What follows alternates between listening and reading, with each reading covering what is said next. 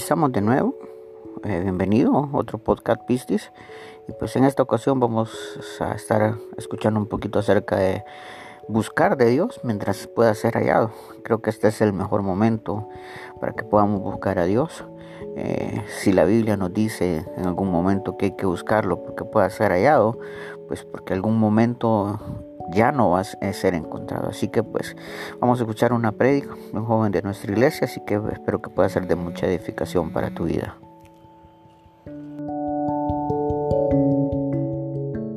Vamos a hablar de la palabra de Dios en esa noche. Así que yo le voy a pedir que si usted tiene su Biblia ahí cerca, eh, pues que si no la tiene, pues que la busque, ¿verdad? Y que me acompañe a 1 Tesalonicenses 5.18. Vamos a comenzar a hablar de la palabra de Dios en esta hora. Eh, así que, si no, pues solo anótelo si usted tiene su libreta ahí cerca. Pues anótelo y le voy a pedir que después podamos meditar en eso. Se lo leo yo y 1 Tesalonicenses 5, versículo 18, dice, Dad gracias a Dios en todo, porque esa es la voluntad de Dios para con vosotros en Cristo Jesús. Entonces vamos a comenzar en esa noche eh, haciendo esto, dándole gracias a Dios. Porque la Biblia dice, en este versículo, dice dar gracias a Dios en todo, en toda circunstancia, en, toda, en todo momento, en todo tiempo. Entonces, yo le hago la pregunta a usted en esa noche, ¿usted ya le dio gracias a Dios por eso que está pasando? Usted ya le dijo, Señor, te doy gracias por eso que tú has estado haciendo. Y que quizás usted me va a decir, ¿verdad? ¿Y por qué le voy a dar gracias si lo que estamos viviendo es un tiempo mal? Es un tiempo en el que gente está muriendo, gente se está enfermando, en el que estamos en crisis en el mundo, en el país. Pero la Biblia nos manda, sin embargo, a darle gracias a Dios en todo, en todo momento. No dice la Biblia, dad gracias a Dios cuando las cosas vayan bien, sino que la Biblia nos manda, nos dice que le debemos de dar gracias a Dios en todo momento, a toda hora, en toda circunstancia. Y en la versión, la, la traducción al lenguaje actual, es una versión actualizada y dice, den gracias a Dios en cualquier circunstancia. Esto es lo que Dios espera de ustedes como cristianos que son. Entonces, si nosotros somos cristianos, si nosotros nos llamamos hijos de Dios, debemos darle gracias a Dios en todo. Y esa es una de las cosas que, que quisiera dejar en esta noche.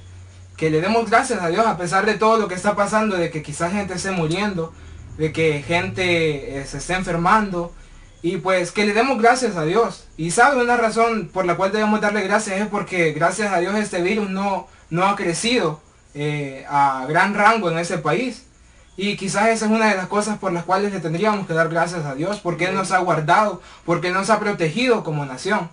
Porque el Señor es el que nos tiene, el que tiene cuidado de nosotros, el que nos ha estado guardando hasta este momento, hasta este día. Y quiero que vayamos también al Salmo 46, versículo 1. Eh, yo lo tengo aquí en una traducción eh, eh, actualizada, ¿verdad? En una nueva versión. Y una versión dice, nuestro Dios es como un castillo que nos brinda protección. Dios siempre nos ayuda cuando estamos en problemas. Y hay otra versión, la NTV, es la que más me gusta, del mismo versículo, y dice, Dios es nuestro refugio y nuestra fuerza, siempre está dispuesto a ayudar en tiempos de dificultad. La Biblia dice que el Señor está siempre dispuesto a ayudarnos cuando nosotros estemos en problemas o cuando nosotros nos encontremos en dificultades. Este es un momento por el cual el país, las familias de nosotros, quizás su familia, mi familia está pasando por una gran tribulación, por una prueba, por un problema. Entonces, pero la Biblia dice que Dios es nuestro refugio y nuestra fuerza y que siempre está dispuesto a ayudarnos. No dice, solo les estoy dispuesto a ayudar de lunes a viernes. O solo estoy dispuesto a ayudarles los primeros seis meses del mes. O solo en tu cumpleaños te voy a ayudar porque es tu día y porque ese día tenés que pasártela bien. No, la Biblia dice que siempre está dispuesto a ayudarnos. Así que la, cuestión es que nosotros debemos de buscar a Dios, debemos de acudir a Dios. Eh, así que esa es otra de las cosas que nosotros como cristianos debemos hacer. El versículo anterior decía eh, que debemos de dar gracias a Dios en todo, porque eso es lo que lo que nos llamamos cristianos debemos hacer. Eso es el versículo anterior. Entonces, si nosotros somos cristianos, debemos darle gracias a Dios y confiar en Él. En que Dios es nuestro, nuestro refugio, nuestro amparo. Y la Biblia en el Salmo 46.1 lo compara como un castillo de refugio, de protección, que está dispuesto a ayudarnos siempre. Y nosotros como hijos de Dios, como hijos de Dios debemos estar confiados en que vamos a salir adelante, porque tenemos un Padre que es todopoderoso, un Padre que es grande, que es el creador de este mundo. Y si Él creó este mundo, este simple virus no es nada para nuestro Dios. Este simple virus no se le compara, no le llega ni a los pies a lo grande que es nuestro Dios. Y también quiero que vayamos a, Romanos 8. Eh, es una de las cosas que, también quiero estar hablando o que quiero compartirles en esta, en esta hora. Se los leo en la nueva traducción viviente. Romanos 8, eh, por cuestiones del tiempo, solo voy a irme saltando algunos versículos. Voy a leer el versículo 28, 31, 35, el 37 y el 39. Y se los leo. Y dice, y sabemos que Dios hace que todas las cosas cooperen para el bien de quienes lo aman y son llamados según el propósito que Él tiene para ellos. Aquí quiero hacer una pausa, porque la Biblia dice, sabemos que Dios hace que todas las cosas cooperen para el bien de quienes lo aman y son llamados según el propósito que Él tiene para ellos. Entonces una de las cosas que nosotros debemos de hacer es confiar en Dios. Si nosotros amamos a Dios, esto va, va a, traer un bien para nosotros. Si nosotros hemos depositado nuestra confianza en Dios, en Dios, la Biblia dice de que esto solo nos va a traer bien a nosotros como hijos de Dios. No me pregunte cómo ni me pregunte por qué, porque solo Dios sabe cómo es que va a hacer eso. Pero si Dios lo ha prometido, yo creo en que Él lo va a cumplir. Y yo quiero eh, que transmitirle a usted que usted también crea en que tenemos un Dios grande, un Dios poderoso, que Él ha prometido sacarnos de cualquier problema, de cualquier adversidad en la que nosotros nos encontramos. Y continúa en el versículo 31 y dice, ¿qué podemos decir acerca de cosas tan maravillosas como estas? Si Dios está a favor de nosotros, ¿quién podrá ponerse en nuestra contra? El versículo 35 dice, ¿acaso hay algo que pueda separarnos del amor de Cristo? ¿Será que Él ya no nos ama si tenemos problemas o aflicciones, si somos perseguidos o pasamos hambre o estamos en la miseria o en peligro o bajo amenaza de muerte? Claro que no. A pesar de todas estas cosas, nuestra victoria es absoluta por medio de Cristo, quien nos amó. Y el versículo último, el versículo 39 dice, ningún poder en las alturas ni en las profundidades, de hecho, Nada en toda la creación podrá jamás separarnos del amor de Dios, que está revelado en Cristo Jesús nuestro Señor. ¿Y a qué traigo eso? Hay mucha gente que en vez de ver el lado positivo de esto, en vez de decir Dios nos va a sacar de esto, Dios nos va a sacar adelante, Dios es nuestro refugio, lo que está haciendo es culpar a Dios de esto. Lo que está haciendo es decir, y entonces si existe Dios, ¿por qué pasan estas cosas? Y si existe Dios, ¿por qué es que este mundo, este virus, perdón, está trayendo tanta tanta muerte a este mundo. Hay gente que pues está cuestionando el cristianismo o está cuestionando a Dios por esto que está pasando. Pero la Biblia dice, el versículo 35, ¿acaso hay algo que pueda separarnos del amor de Cristo? y esto me gusta porque dice, ¿será que Él ya no nos ama si tenemos problemas o aflicciones, si somos perseguidos o pasamos hambre o estamos en miseria o en peligro de muerte? Y el versículo 37 responde a esto y dice, claro que no. A pesar de todas estas cosas, nuestra victoria es absoluta por medio de Cristo, quien nos amó. Este versículo dice, nuestra victoria es absoluta, nuestra victoria es segura por medio de Cristo, quien ya nos amó a nosotros. Nuestra victoria, nosotros, usted hermano que está viéndonos ahí en su hogar, con su familia, con sus hijos, etcétera, con los amigos que nos están viendo, déjeme decirle que hay una esperanza para este mundo. Hay una esperanza para nosotros que creemos en Dios. Y el llamado es para usted, amigo, que si usted no cree en Dios o si usted no le ha entregado su vida a Jesús, hágalo ahora. Entréguele su vida al Señor. Porque la Biblia dice que a los hijos de Dios todo obra para bien. Pero la pregunta es, ¿usted es un hijo de Dios? ¿O solo somos creación? Porque todos somos creación de Dios. Pero no todos somos hijos de Dios. Hay una diferencia entre ser creación y entre ser hijos de Dios. La Biblia hace esa diferencia y yo le hago esa pregunta a usted en esta noche. ¿Usted solo es creación de Dios o es un hijo de Dios? Si usted es un hijo de Dios, pues me alegra. Y pues espero yo que estemos confiando en Dios, como hemos dicho, como hemos rescatado en la Biblia en esta noche. Pero si usted aún no le ha entregado su vida al Señor, pues yo le sugiero, le, invito a que le entregue su vida al Señor en esta, en esta hora. Y quizás hay algún hermano que también quiera reconciliarse, pues reconcíliense con Dios. Nunca es tarde bueno, después de la muerte sí va, porque después de la muerte no podemos hacer nada. Pero ahora es el momento. Ahorita aún estamos a tiempo todos nosotros. No estoy finalizando todavía. Pero quería aclarar esto. El versículo 39, el último, también dice, ningún poder en las alturas ni en las profundidades, de hecho nada en toda la creación podrá jamás separarnos del amor de Dios. Así que como les decía, este virus, eh, pues no es nada comparado a lo grande que es nuestro Dios o comparado al inmenso amor que Él tiene para con nosotros. Y ese virus no nos va a poder separar del amor de Dios. Ese virus no nos va a poder separar de cuánto el Señor nos ama a nosotros. Pero bien, eh, quiero también tocar el versículo de Lucas 22. Hay algo que el mismo Jesús dijo, nuestro Señor Jesús, nuestro modelo a seguir, ¿verdad? El Señor Jesús lo dijo antes de ir a la cruz. Eh, estas son palabras de Jesús. Lucas 22, 42 dice, Padre, si quieres te pido que quites esta copa de sufrimiento de mí. Sin embargo, quiero que se haga tu voluntad, no la mía. Entonces, tenemos este ejemplo de Jesús que estaba diciendo, le estaba diciendo al Padre, Señor, que se haga tu voluntad, no la mía. Él estaba, Jesús sabía por lo que iba a pasar. Jesús sabía que él iba a ser clavado en la cruz, que gente le iba a escupir en la cara, que le iban a dar latigazos, que le iban a azotar, que le iban a poner una, una corona de espinos en su cabeza. Y Jesús, sabiendo este dolor que él iba a pasar, él dijo, Señor, si, si, si es posible que este dolor se, se quite de mí, se aleje de mí, si es posible que, yo no tenga que pasar por eso. Pero a pesar de saber por todo por lo que iba a pasar Jesús, él le dijo al Señor, pero que no se haga mi voluntad, que se haga la tuya, le dijo al Padre. Y esa debe ser una de nuestras oraciones también ante Jesús, que se haga la voluntad de Él, no la de nosotros. Porque nosotros podemos decir, eh, yo quiero seguir viviendo, yo quiero estar sano, y eso es lo que todos queremos como humanos. Pero, ¿y si el propósito de Dios es diferente? Entonces, también quiero que veamos que todo Dios lo hace con un propósito. Eh, esto, este virus no es que se le haya escapado a Dios. No es que Dios estaba un día en una mesa y dijo, ay, se me fue este virus para el mundo. Y pues ni modo, se van a enfermar, fue sin querer. No, todo esto, no sé cuál sea el propósito de Dios porque yo no lo sé. Pero Dios tiene un propósito con eso. Quizás sea que nuestras familias estén más unidas, ¿verdad? Por este tiempo de cuarentena que, en, el que, en el que estamos o en el que tendríamos que estar.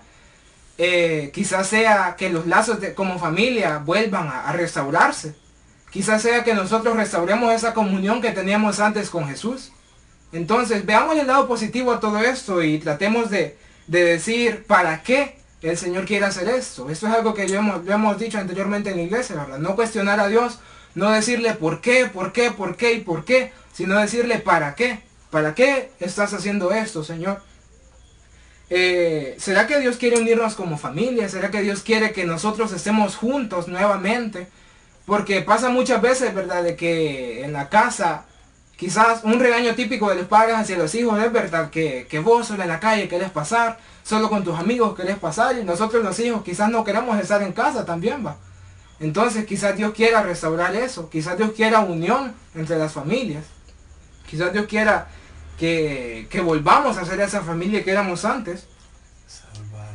Eh, eh, y otro punto que quiero tocar es que podamos aprovechar nuestro tiempo, el tiempo que tenemos, que quizás lo estamos sintiendo eterno en nuestros hogares, en nuestras casas, pero ya no hayamos que hacer, ya estamos aburridos. Pero yo quiero eh, sugerir que podamos aprovechar nuestro tiempo.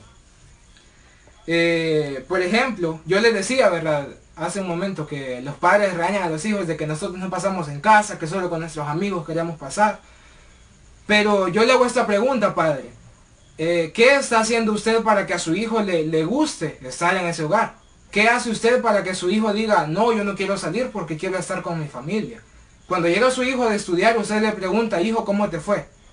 Cuando el hijo llega de, de hacer algún trabajo, de estar ocupado, usted le pregunta, hijo, ¿cómo te fue? hijo, ¿qué, tal te fue ahora? O con algún proyecto que él tenga o algún hobby que él pueda tener, usted le pregunta cómo le va, qué está haciendo. Igual los hijos, ¿verdad? Eh, que quizás muchas veces pasamos en la casa y solo pasamos viendo tele, no hacemos oficio en nuestros hogares, no ayudamos a nuestros padres, pero entonces quiero retratar que podamos aprovechar el tiempo, unirnos como familia. Y, por ejemplo, ya le demostramos cariño ahora a nuestros seres queridos, a nuestra familia en casa. Ya le dijimos te quiero ahora, ya le dijimos te amo, ya se lo demostramos más bien, porque es fácil decirlo, pero demostrarlo es otra cosa. Y yo hace poco pensaba en algo que es que nosotros como jóvenes o como personas pensamos de que todos los seres que tenemos alrededor son eternos. Quizás pensamos que nuestra madre, nuestro padre, con quien sea que nos hayamos criado, nuestro abuelo, nuestra abuela, nuestro tío, tía, quizás pensamos que esos seres son eternos y déjenme decirle que no. Yo no quiero anunciarle muerte en esta noche, no me vaya a malentender. Yo no quiero decirle que algún familiar suyo se va a morir. No, Dios no quiera eso, Dios nos libre de eso. Pero déjeme decirle de que los seres que nosotros tenemos a nuestro alrededor, quizás esa persona que está a la par suya ahorita, no es eterna. Materialmente o físicamente, no es eterna. Entonces usted ya le demostró cariño ese día, usted ya le dijo, te quiero, te amo. Aprovechemos nuestro tiempo para poder eh, demostrar cariño a las demás personas.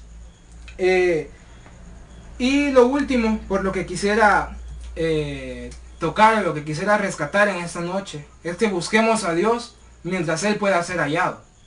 Y ese es el tema que había pensado, de hecho, para, para esta, esta prédica. Buscar a Dios mientras pueda ser hallado, mientras Dios se deje encontrar.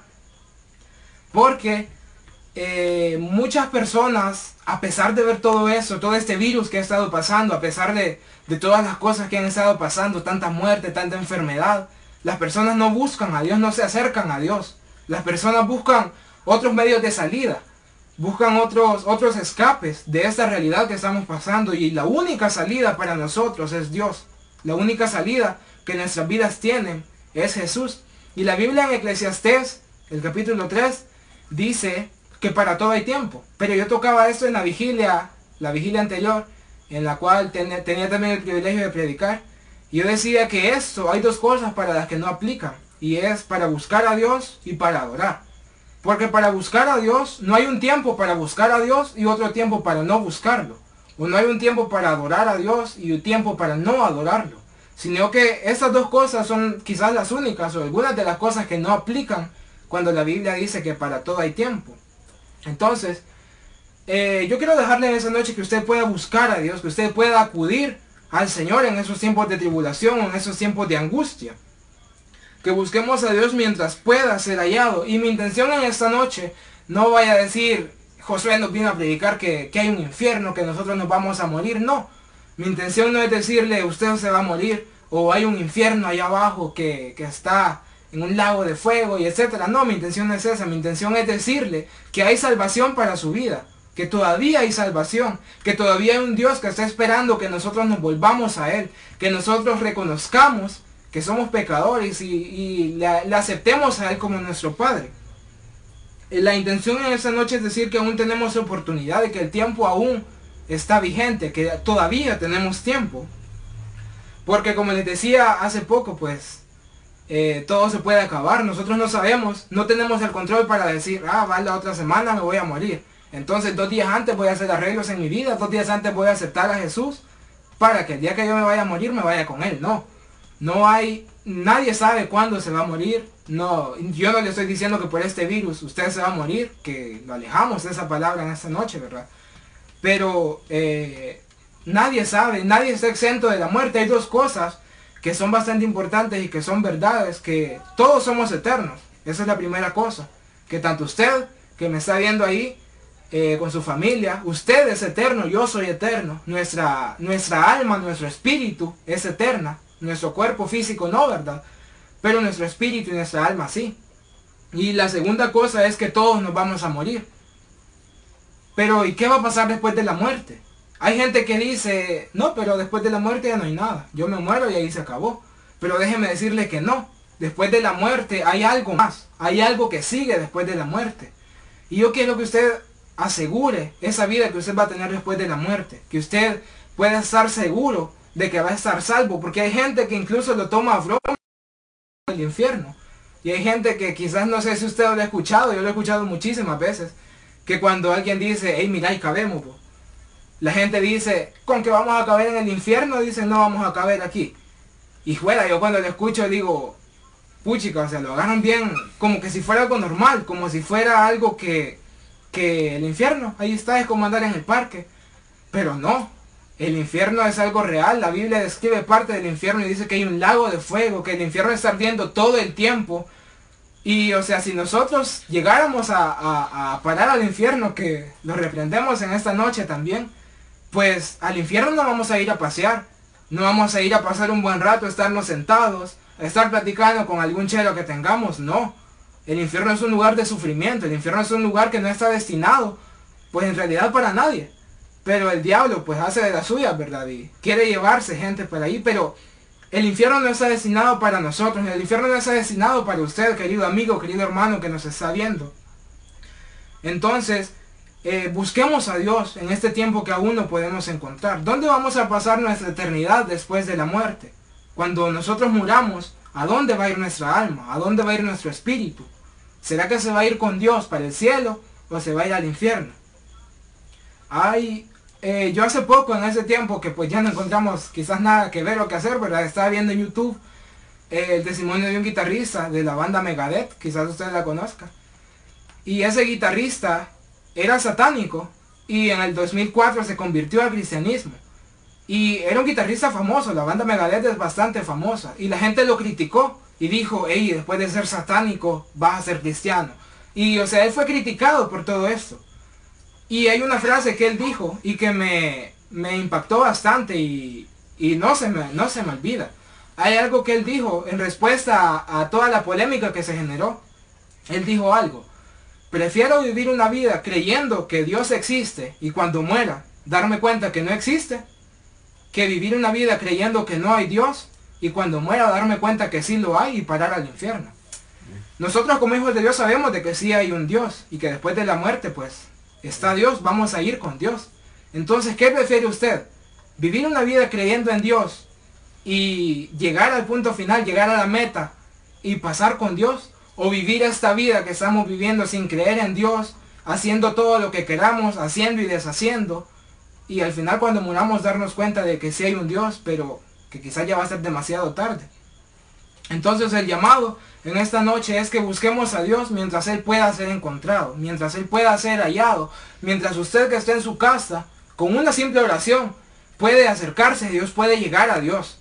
Con una simple oración, esto no es cuestión de quien tenga dinero o de quien no tenga dinero. No, no es de quien tenga cierto rango social o, o cierto, ¿qué? ciertas capacidades. Dios está para todos, Dios está para mí, Dios está para usted, querido hermano, para usted, querido amigo, que quizás nos está viendo. Si usted está seguro de a dónde iría su alma, pues yo le invito a que podamos asegurar nuestra salvación, asegurar nuestra vida en esta noche, que podamos eh, acercarnos a Dios. Porque tenemos un Dios que es fiel. Tenemos un Dios que no le importa lo que nosotros hayamos hecho en contra de Él antes de buscarlo. Dios es fiel y Él cuando nosotros le pedimos perdón, Él está ahí para nosotros. Y yo eso le he dicho a la gente de mi célula y creo que algunas veces a los jóvenes se los he dicho, que hay, hay ciertas cosas que yo admiro mucho de Dios y es su fidelidad, su misericordia, su gracia.